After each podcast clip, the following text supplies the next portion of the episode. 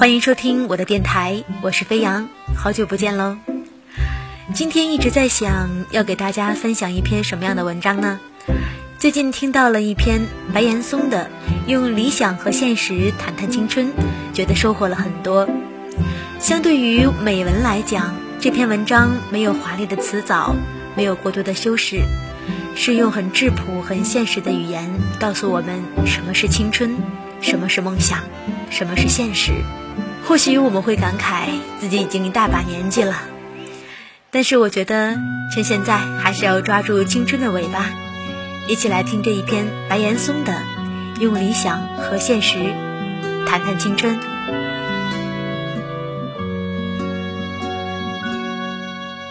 先把理想藏起来，理想不必天天想，因为买不起房子，所以爱情太贵了，人际关系太难处了。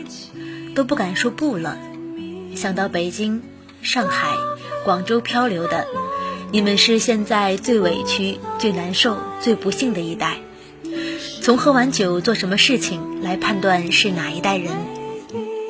六零后留在原地喝茶聊天，七零后唱卡拉 OK，八零后去夜店，九零后十几个人坐在一起没人说话，都在拿手机跟别人聊天。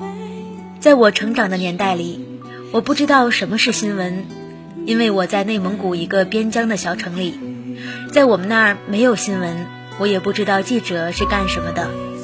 广播学院考试容易过，逃课没人抓，课外书随便看，因为这个报考的。现在考广院，恨不得北大清华的分儿才能够进热门专业。我说，我买的是原始股。因为有很多不认为自己的学校是名牌大学的学生，我经常给他讲我的故事。北大很牛，不是现在在那里上学的学生造成的。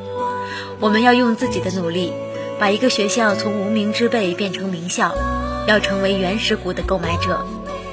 人家买的是期货，不是现货。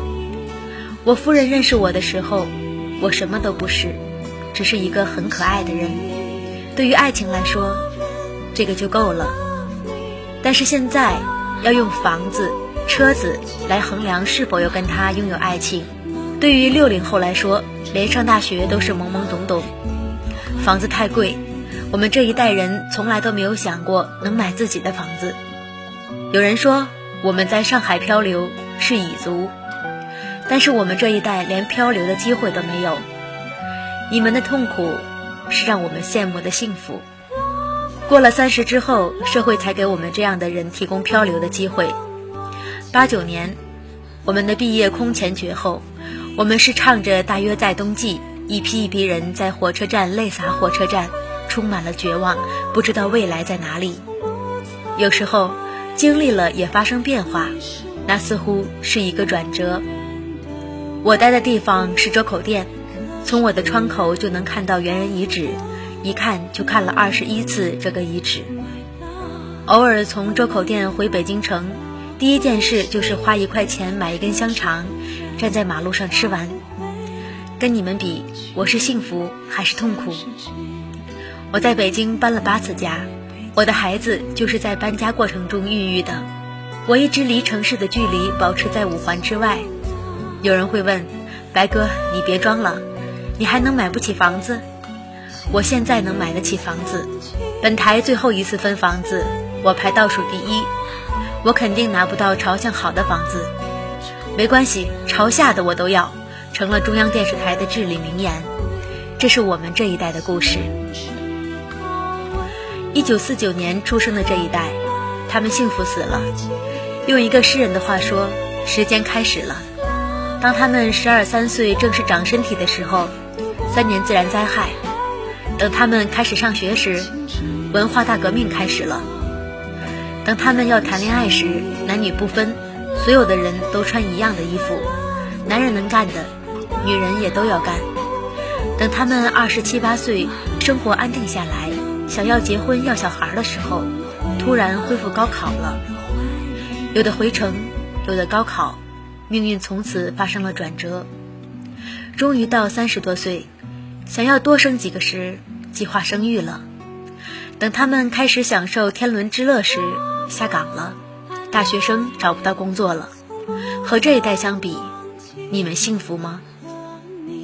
再往上走，季羡林，季老到德国学习的时候，哪知道赶上第二次世界大战，在德国一待就是十年，想回都回不来。和这一代相比，你体会不到两国相隔。没有一代人的青春是容易的，每一代都有每一代的宿命、委屈、挣扎、奋斗，没什么可抱怨的。幸福的你们，由于有了互联网，可以把你们的委屈抱怨让世界看到，于是诞生了蚁族、北漂，这是痛苦中的幸福。社会应该关爱你们，但不是溺爱。身在青春期的人应该明白，天上不会掉馅饼，如果掉，也是铁饼。二十一岁，我们走出青春的沼泽地。这首诗我回想起来的时候，青春回忆的时候很美好浪漫，但经历的时候很残酷。青春就是残酷，人生的许多第一次都在青春期。你要抉择，不要以为每一代人都说青春好，你便产生了幻觉。我经常会感受到我在青春期的时候经历的痛苦和挣扎。我们在实习的时候，集体口号是“装孙子”。我们那一代人比你们更艰难，也比你们更会找艰难。我们那个时候要打水、拖地，你们不用了，有饮水机，有清洁工人。青春既然是不容易的，面对它，这是作为过来人的感慨。有的有用，有的没用。第一，素质不是你的才华，而是你是否有一颗强大的心脏。当你离开校园往前走的时候，打击多了，没有心理素质，想在将来这个社会上混是不行的。不是特指中国，在美国也一样。我在招人的时候，经常会观察这个人心理素质如何。这就像一个拳击手，被别人不断打击都不倒才是重要的。我看到很多年轻人在最初的表扬中跌倒了，不靠谱的表扬更会毁人。对批评有耐受性，对表扬有警觉。第二，十七年前，龙永图那时候入关谈判，他问我什么叫谈判，不就是像你们一样吗？跟对手在争斗，在吵架。他说不，谈判是一门双方妥协的艺术。我是在年到四十的时候才明白这个道理。任何单方面的谈判不是谈判，是战争、侵略。人跟自己的理想、事业、同伴、生命，都是一场谈判，从来不会单方面的获胜，只有双方妥协，才是一种获胜。你怎么能够完全让生命按照你认为的方向去走呢？那不是谈判，那是你对生命发动的战争。爱情、婚姻也如此，离婚的一定是有一方不妥协，或者双方都不妥协，关键时刻。商人的那句话能够憋住，才会有传奇。踢足球也是一样。我现在一周两场球，我的队友有三分之一是国家队。别忘了，我四十多了，要学会用四十岁的方式去踢球。各种伤痛都经历了，我还在用二十多岁的方式去踢，很暴力，很想获得胜利。但是我现在明白了，我必须妥协。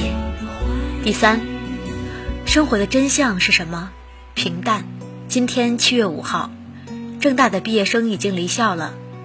每一个从大学校园走向社会生活的时候，最重要的就是要接受平淡的日子。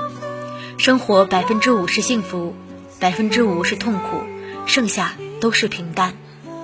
那百分之五的幸福，就像是铁钳子上插的肉，吸引我们跑完了全程。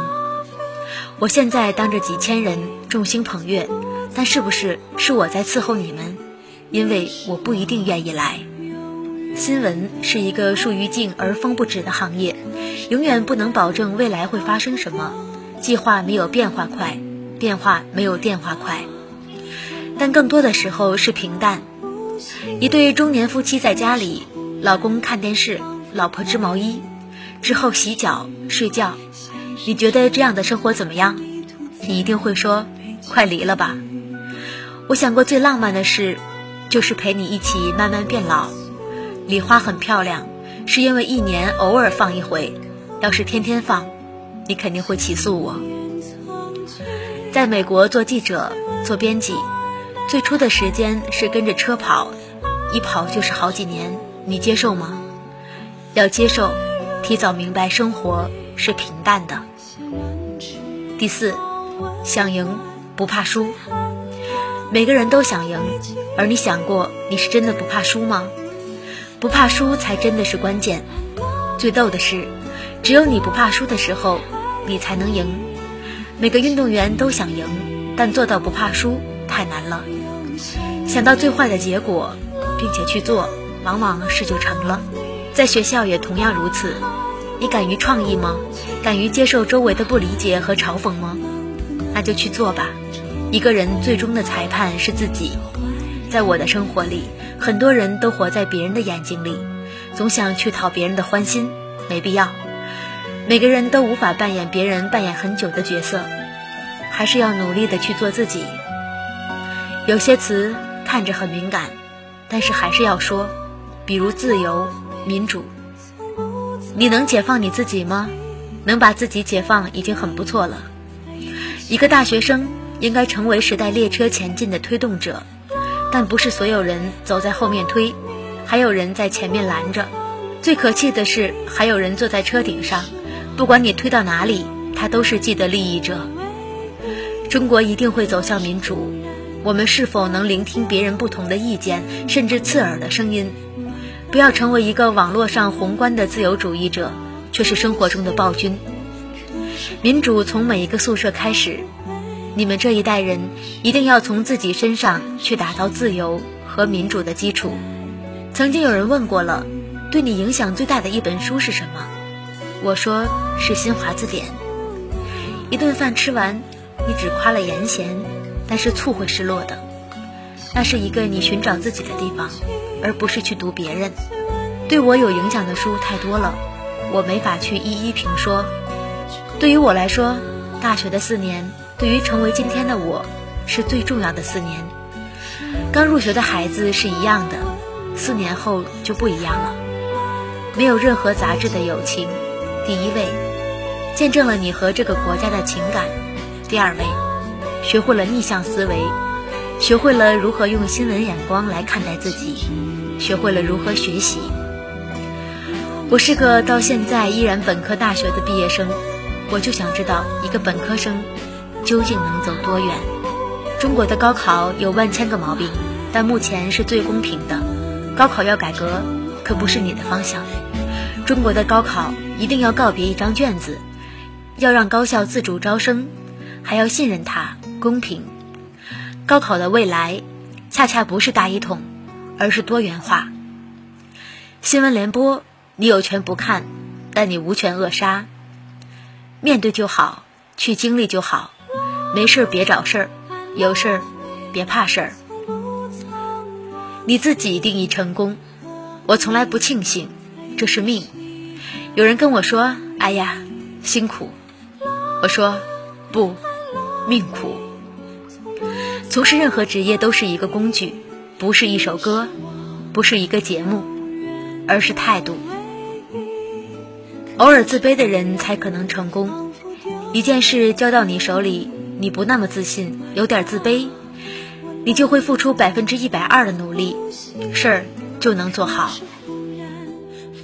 好了，这就是今天跟您分享的白岩松的《用理想和现实谈谈青春》，怎么样？是不是有很多地方都跟你的青春很相像呢？就像这篇文章里说的一样，每个人的青春都是不容易的，每一代人有每一代人的苦恼。所以，当我们在现实生活中遇到困难、遇到挫折的时候，不要自怨自艾，也不要怨天尤人，接受它，面对它就好了。因为每一代人都是这么过来的。好了，感谢您收听我的电台，我是飞扬，再会喽。